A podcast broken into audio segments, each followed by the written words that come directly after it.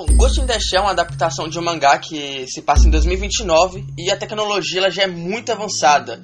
E por conta disso já é possível uma junção do cérebro humano com uma máquina. A história gira em torno da Major Motoko. Ela é um ciborgue modificado e ela faz parte do setor 9, que é um setor que está atrás de um hacker chamado Mestre das Marionetes, que é um hacker que é capaz de controlar a vontade das máquinas.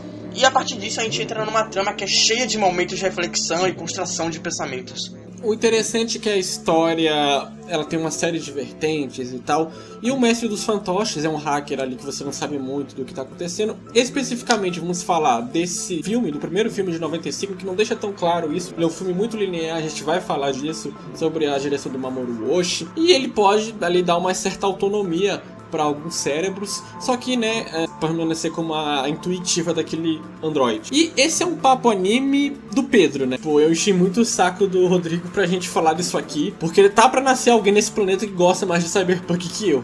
Verdade. Mesmo assim, não é como se eu não quisesse fazer por ser uma obra ruim, né? Ela é um pouco pesada e complexa de se falar, então tá aí o meu um pouco meu pé atrás por conta disso.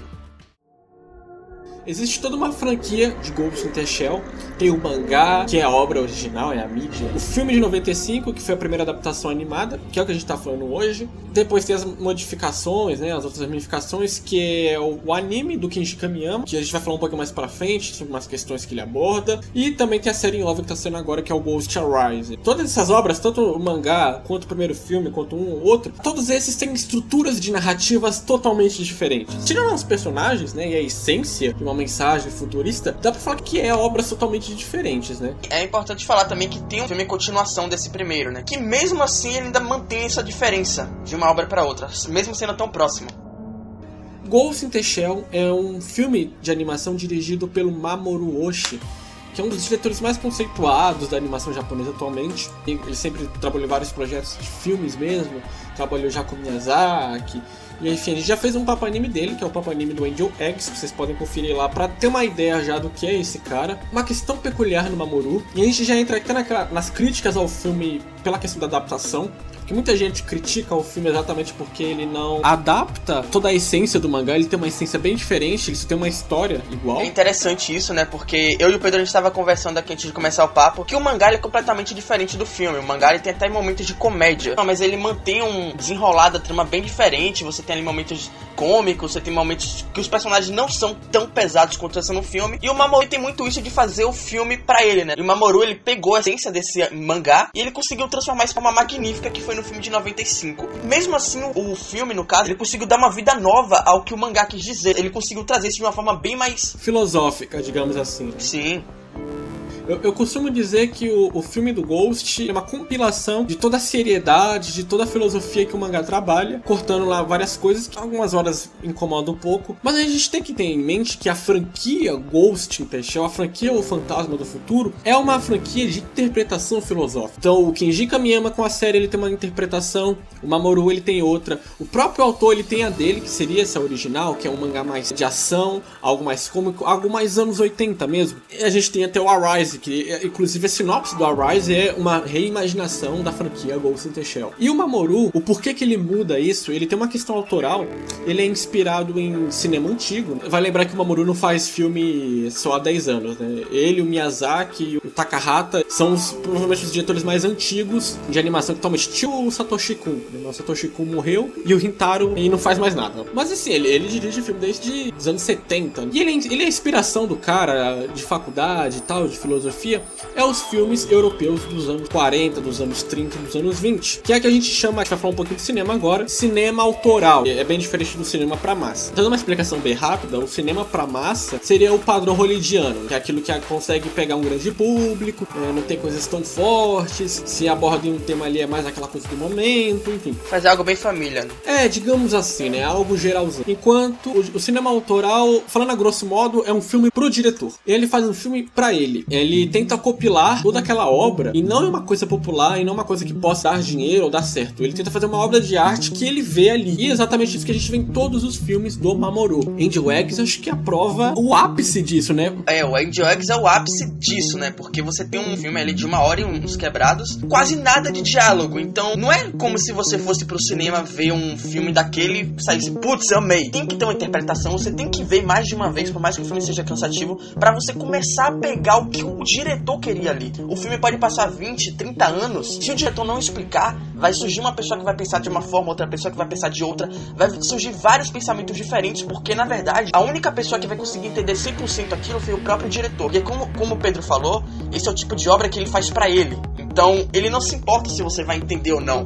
Aí a mensagem tá ali. Você vai buscar, você vai atrás disso. Esse é o ponto, né? O, o, cinema autoral é isso. Você vai até a mensagem, a mensagem não vai até você. Não existe uma historinha acobertando a mensagem, ela tá ali nítida, crua. Se você não pegar ela, você não pega, você não entende. Ela vai embora. Eu acho que o filme soube compilar essa parte do Ghost em um foco. É tanto que você não vê uma pessoa falando que viu Ghost in the Shell uma vez, né? Sempre tem duas, três vezes para começar a entender. E de certa forma ele fez as obras de artes dele. Ghost in the Shell não é só um filme conhecido no mundo inteiro por ser um filme sobre androids e sobre uma filosofia, mas também pela questão da direção do Mamoru. Que para algumas pessoas pode ser chata, até porque ele tem essa inspiração de cinema antigo. Então assim, é, é uma cena estática de 15 segundos da pessoa fazendo nada, do prédio, do céu. Isso é Mamoru. Mas eu acho que para um filme de 1 hora e 20 que tem um foco, ele capricha nisso, sabe?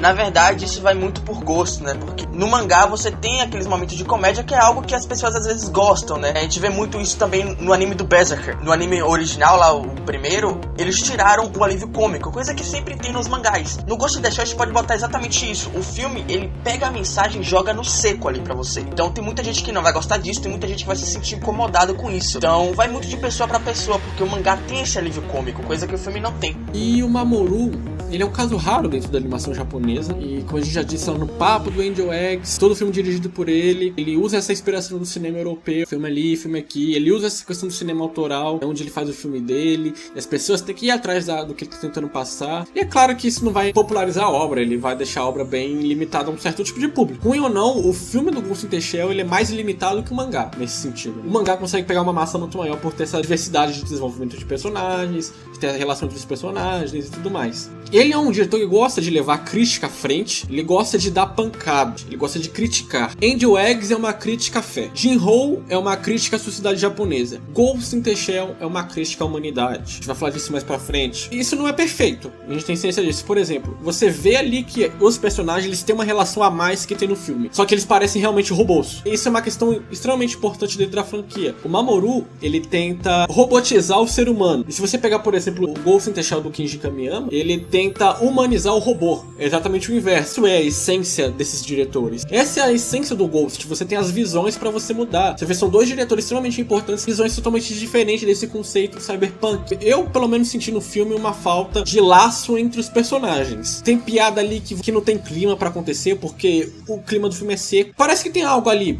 um sentimento a mais. Você vê que tem alguns personagens que aparecem na ponta que provavelmente eles são alguns personagens a mais e tal, mas que eles só são figurantes no filme. E a gente chega nessa pauta que eu costumo dizer que o legal do cyberpunk é quando ele traz para nossa pauta atual assuntos que podem ser problemas do futuro ou que ainda, ainda são questões pendentes, que persistem aqui na nossa pauta atual mesmo. E é o que o filme fala: a humanidade evoluiu mas os problemas sociais, religiosos, étnicos ainda persistem. Então não importa o quanto o ser humano tente virar um robô perfeito, por natureza ele já é imperfeito. E aí a gente volta lá no papo do Pluto, né?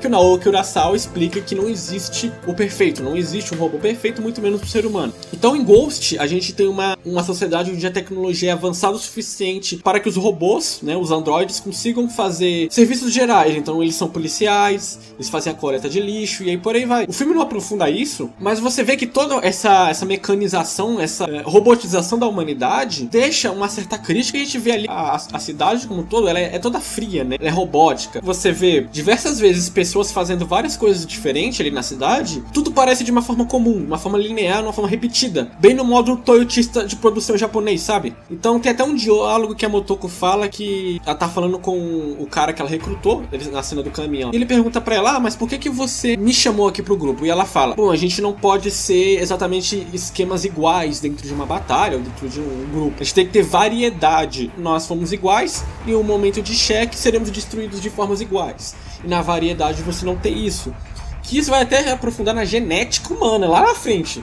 Calma que a gente ainda chega lá. Se você se especializa demais em algo, você tende a ficar muito ruim em outras partes. Então, se todo mundo é especializado em algo, todo mundo vai ser ruim naquela parte. E aquele é exatamente o defeito do grupo. Então eu acho que esse conceito de da cidade ser fria é uma bela referência à nossa crítica atual. E eu acho que é isso que é o legal do Cyberpunk. Você pautar críticas do futuro, que ao mesmo tempo são críticas atuais ou serão críticas atuais daqui a algum tempo.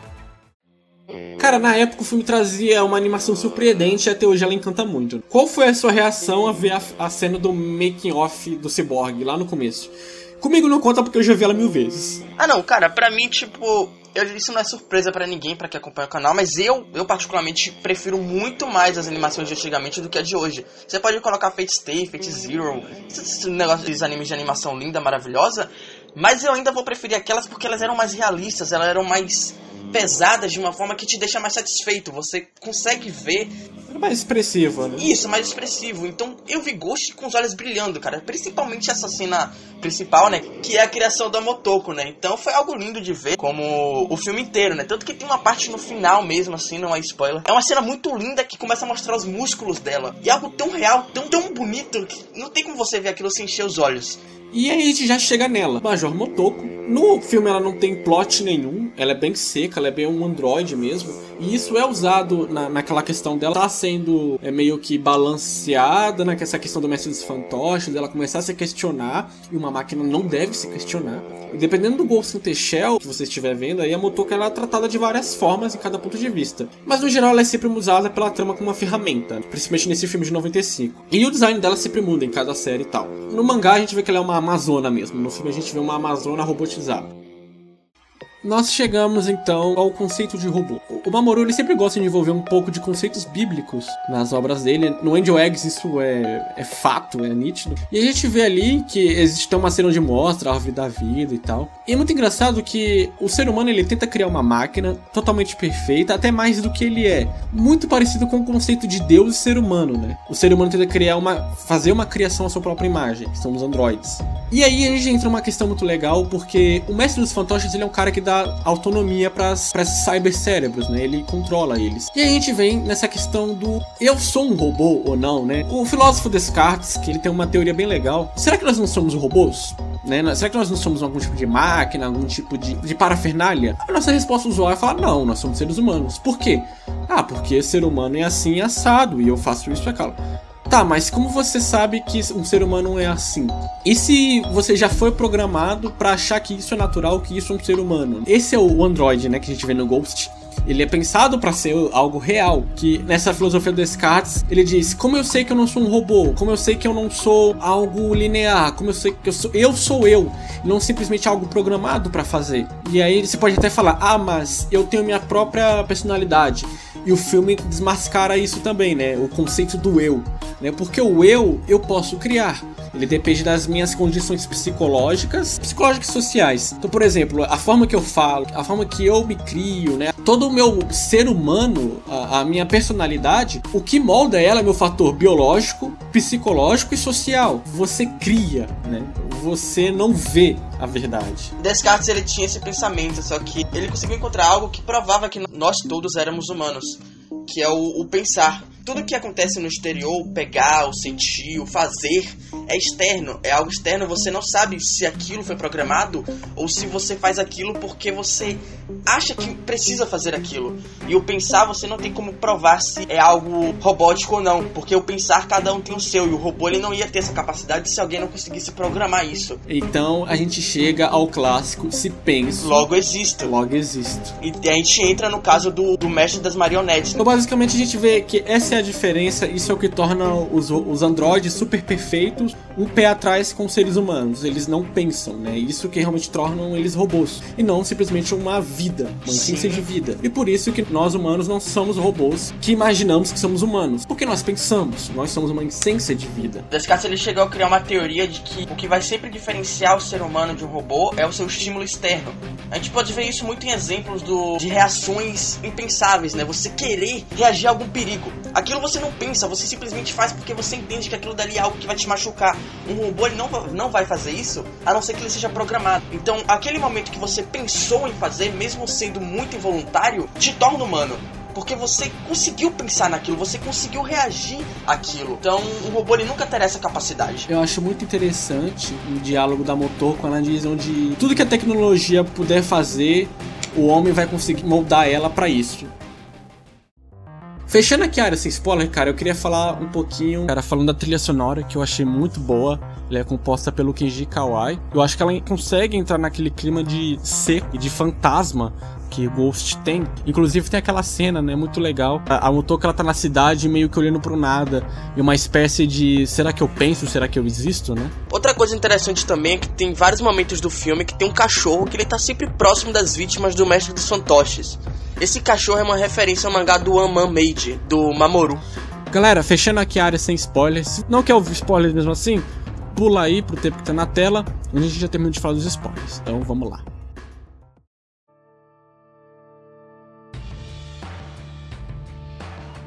É, para completar né, o pensamento do Descartes, ele dizia muito de o ser humano se diferenciar da máquina a partir do momento que ele começa a pensar, né?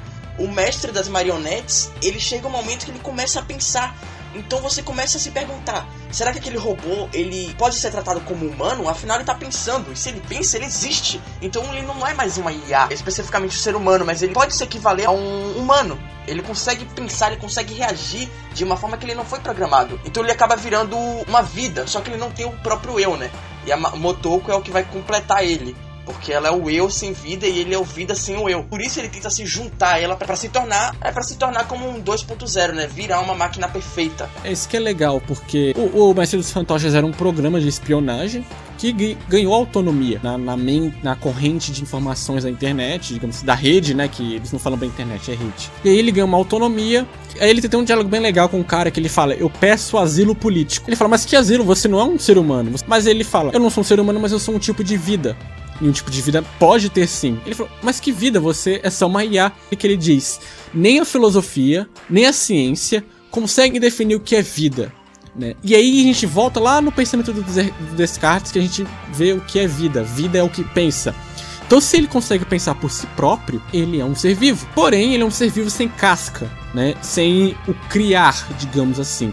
E quem é que já tem uma casca criada? A Major Motoko.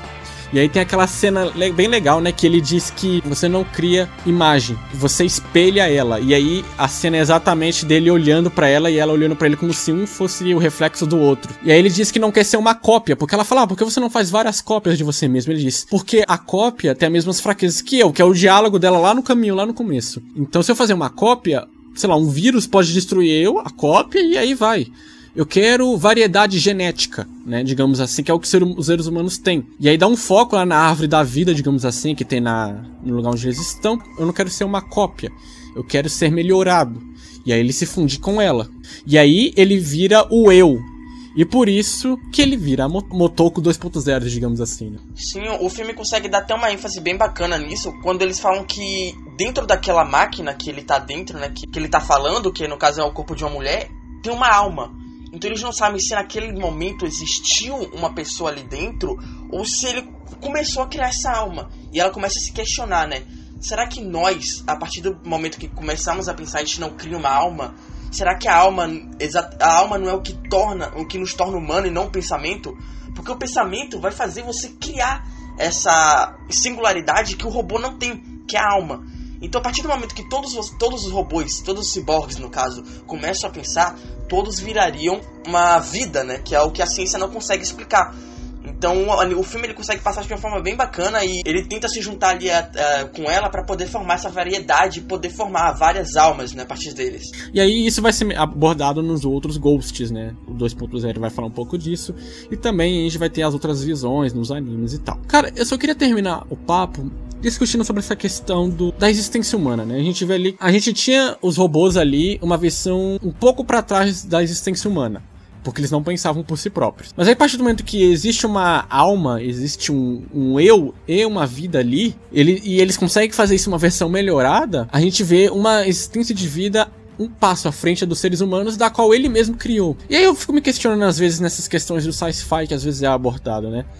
Será que é uma questão que um sonho da humanidade se atualizar como existência, né? Porque a gente já. A gente fala em alguns papos, né? Você falou lá no papo no, do Hunter no Hunter, que é de fato, é, é da natureza humana fazer escrotice, errar, é, matar uns aos outros, e mesmo o mais racional não consegue virar a regra da massa. Então acho que o Ghost ele traz isso bastante. Tipo, a máquina pode ser a regra da massa porque ela é uma programação com vida, né? Racional, principalmente, vida racional. Na verdade, é, pensando nisso, a gente entra até na teoria do Darwin, né? Porque a gente vem sempre evoluindo, mas não importa o quanto a gente evolui, a gente tá sempre se matando. Então será que a máquina não seria a nossa próxima evolução? Ainda somos seres biológicos, né? Isso. Com sentimentos, com ódio, com inveja e etc Sim. e tal. E a máquina não é um ser biológico, ela pode ser uma, uma vida. E é como né? você mesmo falou, o, a humanidade, por mais que ela evolua, ela continua tendo os problemas sociais, coisas que não importa quanto tempo passe, não vai conseguir superar. Então a máquina ela poderia ser essa próxima evolução que o ser humano tenta almejar tanto, tenta chegar tanto. Só que aparentemente parece que quanto mais ele corre atrás, menos ele percebe que a evolução da máquina seria a extinção dele mesmo. Mas é legal isso, né? Porque se você pega o conceito bíblico que o Mamoru impõe no filme, Deus criou o homem e o homem criou a máquina. Tipo, um vai extinguindo o anterior, sabe? O, o quem vai substituir a existência do homem é a própria criação dele. Isso é muito filosófico. Sim, a gente tem muito do, do homem a imagem de Deus e a máquina a própria imagem do homem, né? Só que eu poderia dizer assim, eu poderia ser ousado em dizer que seria uma evolução sem os sentimentos, né? No caso, o ser humano seria a evolução de Deus e as máquinas seriam a evolução do ser humano. Então, assim, posteriormente, em algum momento da história, alguma coisa seria ser a evolução da máquina.